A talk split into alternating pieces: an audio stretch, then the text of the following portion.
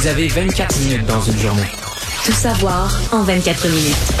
Pour s'informer et comprendre en 24 minutes, ici Mario Dumont, en compagnie de Vincent Dessureau, des studios de Cube Radio, la station d'affaires publique de Québecor. Voici Tout savoir en 24 minutes. Tout savoir en 24 minutes. Un point de presse de 13 heures chargé en contenu aujourd'hui alors qu'Omicron euh, ben, menace un peu partout à travers le monde. Donc euh, Christian Dubé, Dr Horacio Arruda et Daniel Paré, responsable de la vaccination, qui se sont réunis euh, aujourd'hui pour faire le point sur la situation au Québec et faire quelques annonces. Euh, bon, expliquant que oui, Omicron inquiète, même si au Québec ça il semble moins implanté que ce qu'on voit en Ontario présentement. Quoique pour avoir un portrait vraiment précis, les cas aujourd'hui seront tous criblés. Donc on saura sur tous les cas dans une journée combien euh, sont du variant Omicron pour avoir un réel portrait de la situation vraiment précis. Mais euh, c'était 20% hier en Ontario, 30% aujourd'hui en Ontario, ça monte à une vitesse complètement débile. Disons que pense qu'on prend pas un gros risque à dire qu'au Québec, il y en a pas mal, puis ça monte.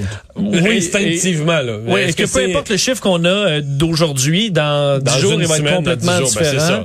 euh, donc oui, on n'a pas à se réjouir tant que ça du, faible, euh, de la faible présence présumée d'Omicron. Parce qu'on euh, est moins bon dans le séquençage, fait qu'on le sait pas encore. On est un petit peu plus lent dans le séquençage que l'Ontario. C'est fort possible, c'est une question de temps, de sorte que on, bon, ça convainc le gouvernement de ramener certaines mesures, entre autres une demande aux employeurs de réinstaurer le télétravail. Alors que plusieurs étaient davantage à ramener des employés euh, au bureau, ben là, on revient sur cette décision. Donc, on demande aux employeurs de préconiser euh, le télétravail. Je pense que ça s'est décidé un petit peu dernière minute, Vincent, parce que je sais pas si tu as vu la l'incertitude du ministre lorsqu'on lui a posé la question. C'est un journaliste qui l'a posé. C'est une question évidente. Là, ben, sur les employés de l'État? Ben oui, les employés de l'État. Et la réponse est il a, il a, hésité. Il dit, ouais, mais là, tu vois qu'il réfléchissait. Faut être cohérent. Là, je pose, on va parler au Conseil du Trésor, mais là, je pose qu'ils sont le demande au privé. Il faut le demander aussi à l'État. Mais normalement, il aurait dû dire, c'est une décision qui avait été prise, mettons, prise il y a deux jours, là. Il aurait dit, oui, justement, j'ai discuté avec la présidente du Conseil du Trésor, ma collègue au Conseil des ministres, on a un plan à six points, puis ça va se faire. oui, on n'était pas là. non. Euh, on a confirmé par après que le secrétariat du Trésor était, euh, avait ordonné euh, la, que, bon, une rencontre avec les, les organisations syndicales pour les aviser d'un retour au télétravail à 100% pour tous les fonctionnaires qui sont pas obligatoirement au bureau. Mais en même temps, quand tu l'as déjà fait, c'est plus, refaire quelque chose que tu as fait pendant des mois, c'est pas si sorcier. C'est juste qu'on amorçait déjà depuis plusieurs semaines le retour. Donc, on peut penser que pour ceux qui avaient vraiment hâte de retourner au bureau, qui auront fait euh, deux semaines, trois semaines, euh, c'est peut-être un peu déprimant. Euh, résidence privée pour aînés aussi, où on demande de réinstaurer le port du masque en permanence dans les aires communes. Alors, on voit qu'on bon, on revient à certaines mesures de ce côté-là. également, les tests rapides. Donc, tests rapides gratuits. Quand même un gros morceau là, sur les annonces aujourd'hui. on rend disponible, on sait, des tests rapides dans les sacs d'école des, des enfants mais ce sera également possible pour tout le monde d'aller chercher des euh, paquets de, de, de, tests rapides ou les autotests en paquet de 5, un par mois, euh, à partir du moment où ce sera disponible par personne. Donc, dans un couple, tu as droit à deux. Exactement. tout à l'heure, le président de l'Association des pharmaciens propriétaires me disait, ce serait gentil lundi si vous êtes un couple, prenez-en juste un, puis vous reviendrez, parce que ils vont en recevoir progressivement et ils ont peur de se faire vider les stocks. Donc, en termes de partage social... Ouais, c'est une euh, famille de, avec trois grands-enfants adultes, là, tu vas te chercher cinq paquets... Euh, pas obligé. Euh, ouais, je pense que c'est trois limites par ménage, par exemple. Il y a une limite par ménage. Fil, tu ouais, je sais Je comprends. Enfin. je veux faire entendre d'ailleurs Daniel Paré, responsable de la vaccination et aussi de ces tests rapides, qui explique un peu là, ce euh, pourquoi on a utilisé euh, les, pharmacies comme réseau de distribution? Au cours des prochaines semaines, on va le mettre disponible au niveau des pharmacies. On a mis en place un réseau de distribution qui va être robuste. On l'a vu au niveau de la vaccination et on, va pouvoir compter aussi sur eux pour la distribution des tests rapides. Les personnes pourront recevoir cinq tests gratuitement par période de 30 jours. Euh, encore une fois, tant et aussi longtemps qu'on nous aurons des tests disponibles. Et note au Snoro, le pharmacien va l'inscrire dans votre dossier santé. Vous ne pourrez pas aller à la pharmacie de la rue d'en arrière puis aller chercher une autre boîte. Parce qu'il peut quand même, j'imagine, euh, une petite cohue là, au début. Là, Moi, je pense que, sincèrement, je pense que euh, lundi matin, mais je m'attends à ce que ce soit le bordel, parce que les gens vont se dire, comme c'est des quantités limitées qui reçoivent progressivement, mais les gens en veulent pour Noël, veulent pouvoir se protéger, mm. faire leur fête de Noël de façon plus sécuritaire. Moi, je m'attends à pas mal de monde en file lundi matin.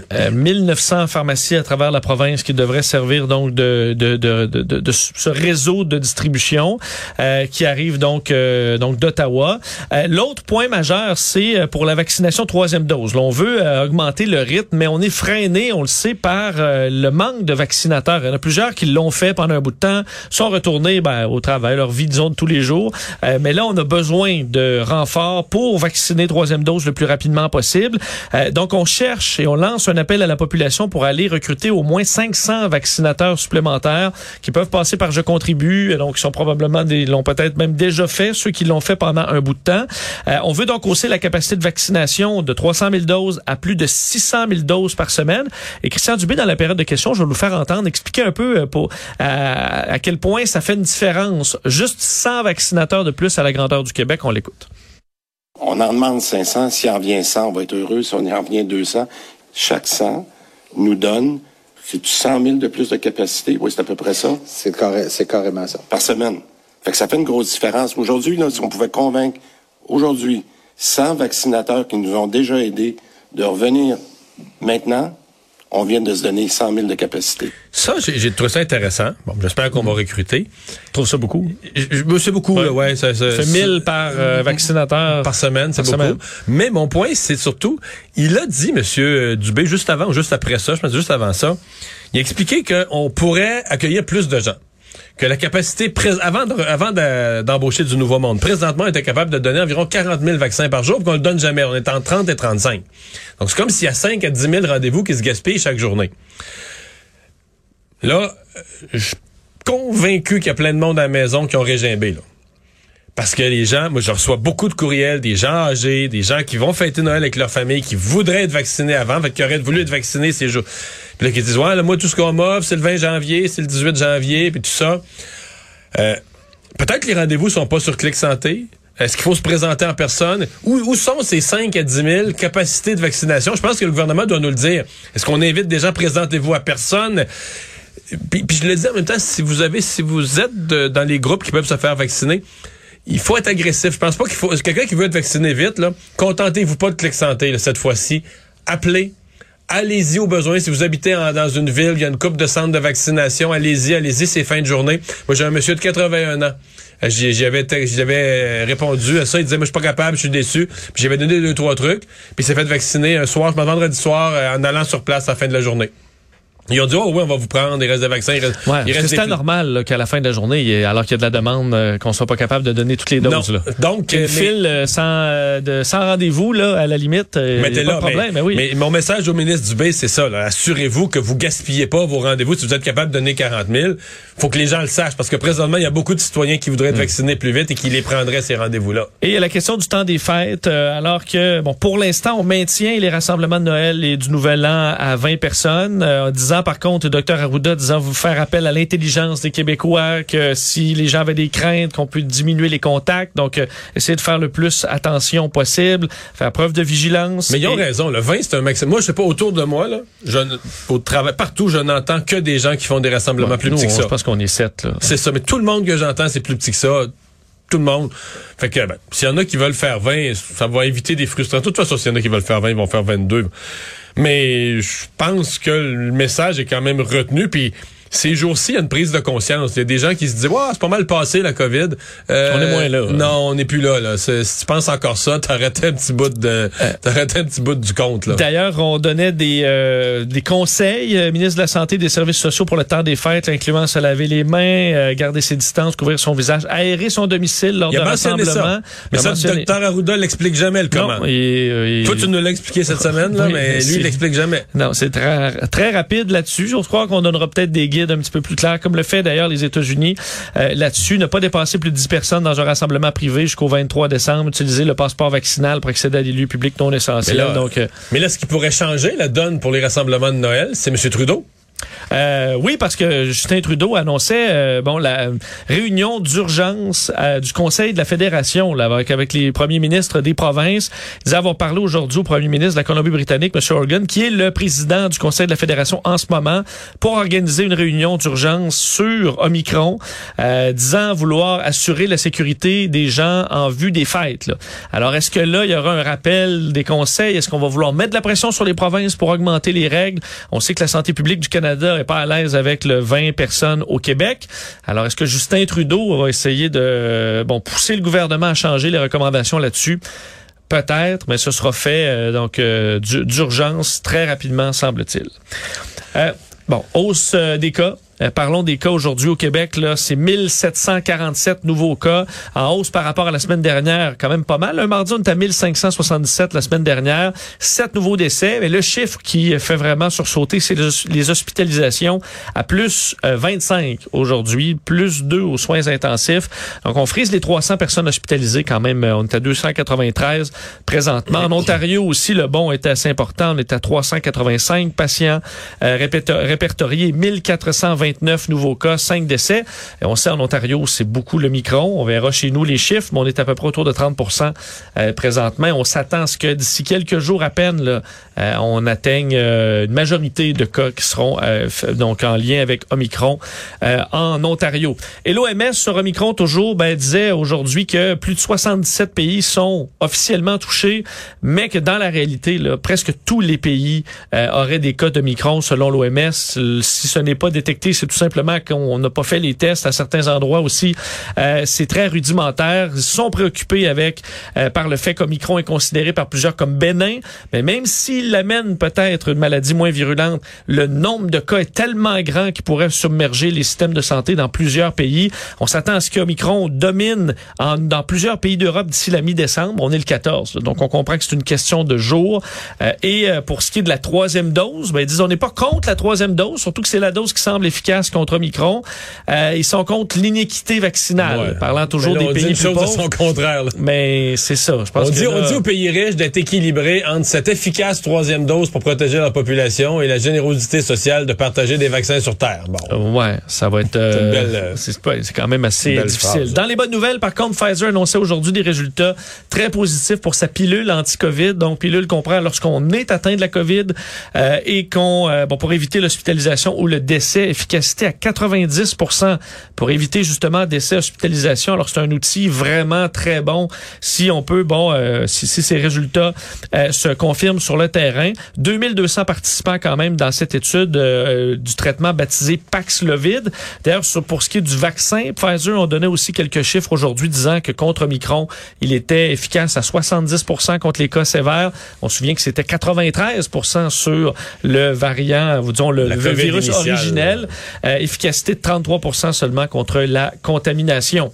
Et pour compléter sur les vaccins, ben, on attend, on, aura dans les prochains, euh, dans les prochaines semaines, si la fin du mois prochain, euh, des détails sur où Moderna va s'installer au pays. On sait qu'on va construire des installations de fabrication de vaccins, soit en Ontario ou soit au Québec. Ça pourrait être aussi un centre de recherche. C'est un sujet que les chefs de parti voulaient pas aborder, M. Trudeau, M. Auto, en campagne électorale. non, se mettre à, dos, se mettre à dos l'un ou l'autre.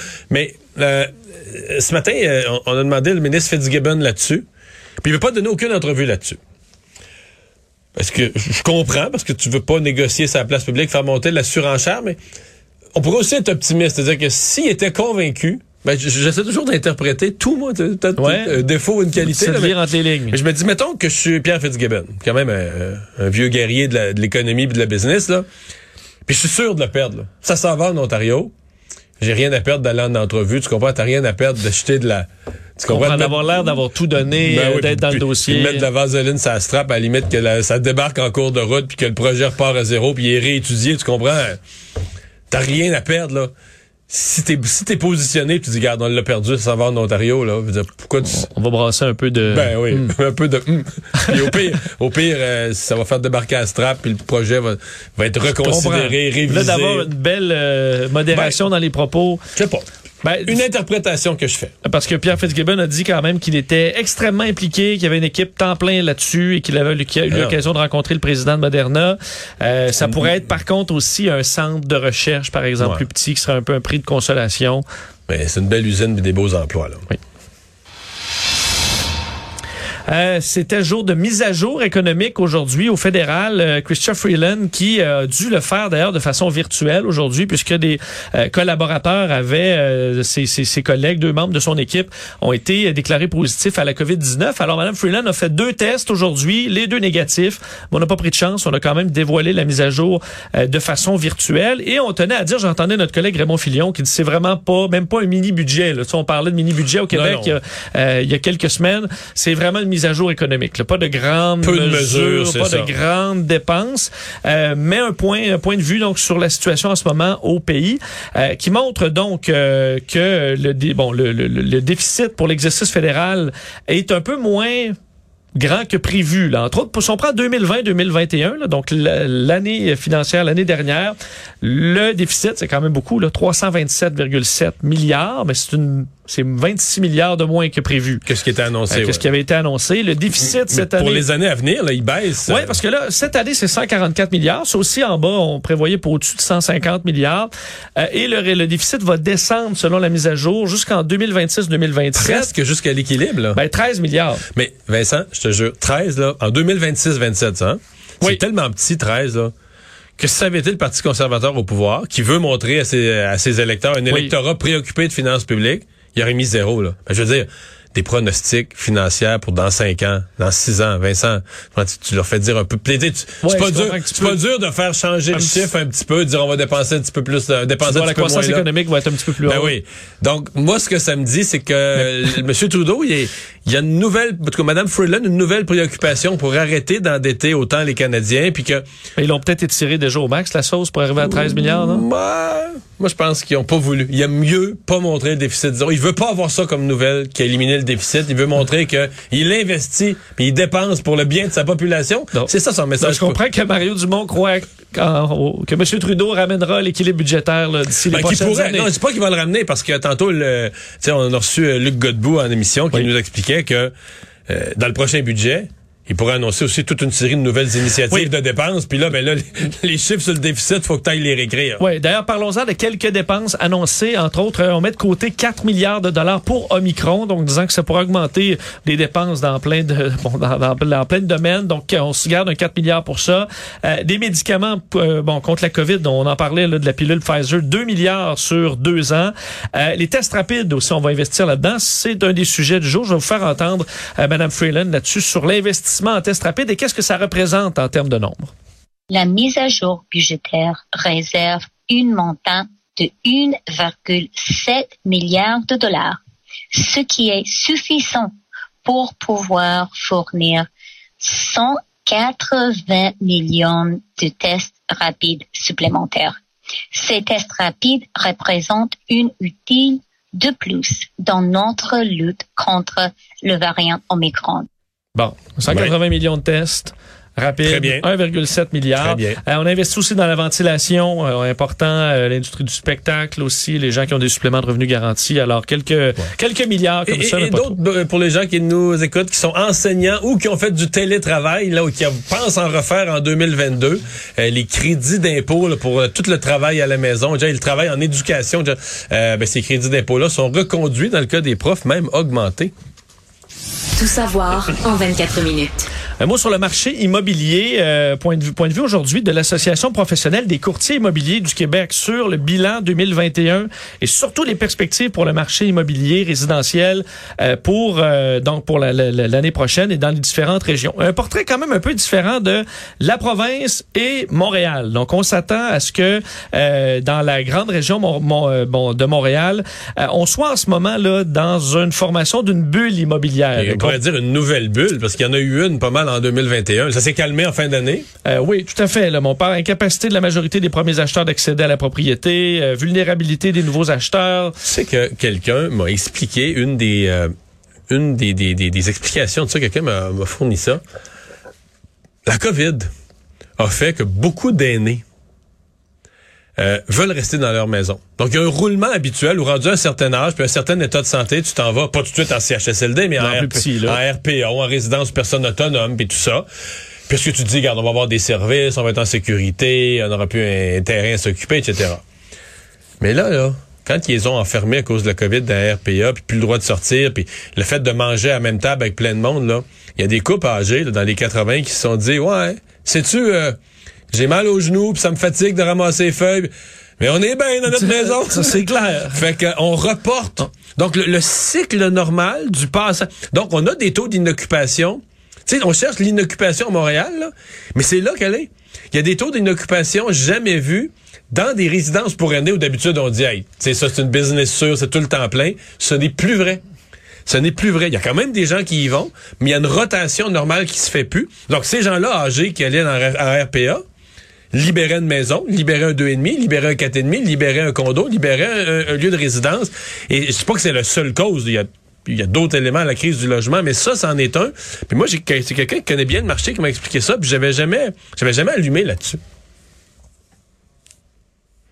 Et euh, ben faire le point de vue sur la sur les euh, le prix là en ce moment maison unifamiliale euh, dans la dans la province 362 000 dollars en moyenne hausse de 24% à Montréal presque 500 000 dollars. Je parlais donc début de bulle à Montréal euh, où on pourrait donc plus, plus calme ailleurs. Ouais c'est ça. Dans le reste de la province stabilisation des prix donc une hausse de prix là pour les maisons québécoises à peu près 3% Par contre à Montréal prix des copropriétés qui devrait plutôt augmenter de 1% Alors on voit qu'il y a une, une plus grande fatigue à Montréal que dans le reste du euh, Québec. Euh, le NPD a changé un peu de discours, Mario euh, Jack Meeting, sur le la loi 21. On sait que pendant les élections, ça fait quelques années qu'on parle de ce sujet-là, on savait que Jack Meeting, le NPD, était contre la loi 21. Par contre, prônait la non-intervention du, du fédéral ben, dans ce tenu, dossier. tenu à bout de bras par ces militants québécois là, qui disaient faut prendre cette position-là, l'Assemblée nationale, faut pas se mêler de ça, la déclaration de Sherbrooke. Les champs de compétences et ben tout ça. là, tout ça change puisque Jack Meeting est sorti aujourd'hui disant euh, qu'il était maintenant temps de se prononcer clairement après ce qu'on a vu à Chelsea. Euh, donc c'est complètement absurde. Là. parce que c'est un scénario, euh, scénario normal de la loi. De la loi qui s'applique. Donc de dire ça, c'est comme dire moi, je, je, m'appliquais pas. C'est parce que je pensais que la loi s'applique, s'appliquerait pas. j'ai eu cette réflexion-là. Comme tu votes pour 100 km heure sur l'autoroute, quelqu'un se fait arrêter à 125, tu vois, il se fait arrêter, ça n'a pas de bon sens. ben oui, mais... La loi s'est votée, ça fait, fait deux ans que la loi s'applique. et, ce qui est bizarre, c'est que tu sais qu'il y a des gens, il y a des femmes qui ont gradué, des musulmanes, des universités, et qui sont allés enseigner en retirant leur voile le temps qu'ils enseignent. On a eu quelques exemples. Mais pour ces gens-là, la loi s'est appliquée. Elles, se sont conformées parce que la loi s'appliquait pour avoir un travail d'enseignante. Elles se sont conformées. Mais c'est comme si pour eux autres, Jack Metzing, euh, comme si la loi s'appliquait pas à celle-là. La loi s'applique juste quand il y en a une qui veut pas respecter la loi. Puis là, c'est mm. épouvantable. Qu'on s'entend que c'est du théâtre complètement. Là. Mais en même temps, c'est pour aller chercher les votes au Canada anglais. Et lui, dans le mouvement woke, là, qui... qui oui, oui. Ben, c'est un exemple puissant démontrant combien la loi est discriminatoire. Mais c'est ça, la loi.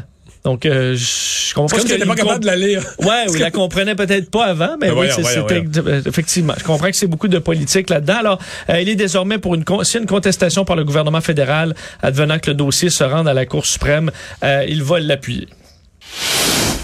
Parlons de ces salles de cours euh, qui ne sont pas des safe space. C'est la conclusion euh, d'un rapport présenté aujourd'hui euh, mené par l'ex-ministre péquiste Alexandre Cloutier sur la liberté académique. Alors la question comme quoi plusieurs professeurs, d'ailleurs on arrivait avec des chiffres là, les professeurs d'université, 60% des répondants ont affirmé avoir au cours des cinq dernières années évité d'utiliser certains mots dans le cadre d'activités d'enseignement. Donc par peur là, d'en subir des conséquences. On sait qu'il y a eu des plusieurs épisodes de tension des professeurs, l'utilisation du mot en haine, certains sujets euh, qui amenaient de la controverse. Mais selon ce rapport, aujourd'hui, on fait des recommandations comme quoi les classes ne sont pas des espaces sécuritaires, qu'on utilise le terme safe space, c'est-à-dire qu'on peut y débattre de pratiquement tous les sujets. Faut, faut l'expliquer. Safe space, c'est comme si tu disais dans une classe, là, le prof, il a beau enseigner l'histoire ou quoi que ce soit, ou un roman faut jamais que ça puisse faire une micro-agression à quelqu'un. Quelqu'un dit, ben moi je suis telle religion, là, ça m'a heurté, ou moi je suis euh, homosexuel, ça m'a heurté, ou moi je suis de telle minorité, je suis autochtone, ça m'a heurté. Les, t'as pas le droit d'insulter les gens. T'as pas le droit de parce qu'ils sont autochtones ou parce que de leur dire t'es un ci, t'es un ça, t'as pas le droit de les insulter. Mais tu peux parler de sujet ou peut-être qu'il y a moins ça ou ça peut c'est fait avec respect. Ou des faits historiques euh, d'une époque où on faisait des choses absolument ignobles mais, on les découvre le, dans le un plus bel exemple quand on enseignera les pensionnats autochtones là oui. les Canadiens majoritaires anglophones ou francophones on va avoir l'air fou en classe. Nos enfants vont avoir l'air fou en classe de dire ben on nos nos, descendants comme en Allemagne quand on parle de la deuxième guerre mondiale ben, l'allemand moyen euh, son grand-père a peut-être été nazi là oui, c'est ça c'est ça la vie tout, là. Tout comme euh, les traumes avertissements là, où avant la présentation de certains contenus on fait un avertissement disant que le contenu pourrait froisser ou euh, bon faire peur à certaines personnes. Alors ça on dit c'est pas obligatoire. Les professeurs peuvent le faire mais on peut pas l'imposer. Alors une série de recommandations disant que dans une salle de classe on, tout pouvait être débattu de manière rationnelle et argumentée à l'intérieur des classes et à l'intérieur de certaines limites. J'ai hâte de voir s'il y aura unanimité là-dessus à l'Assemblée nationale ou si le mouvement woke va se trouver des alliés euh, sur le plancher du Salon Bleu. Merci Vincent. Résumé l'actualité en 24 minutes, c'est mission accomplie.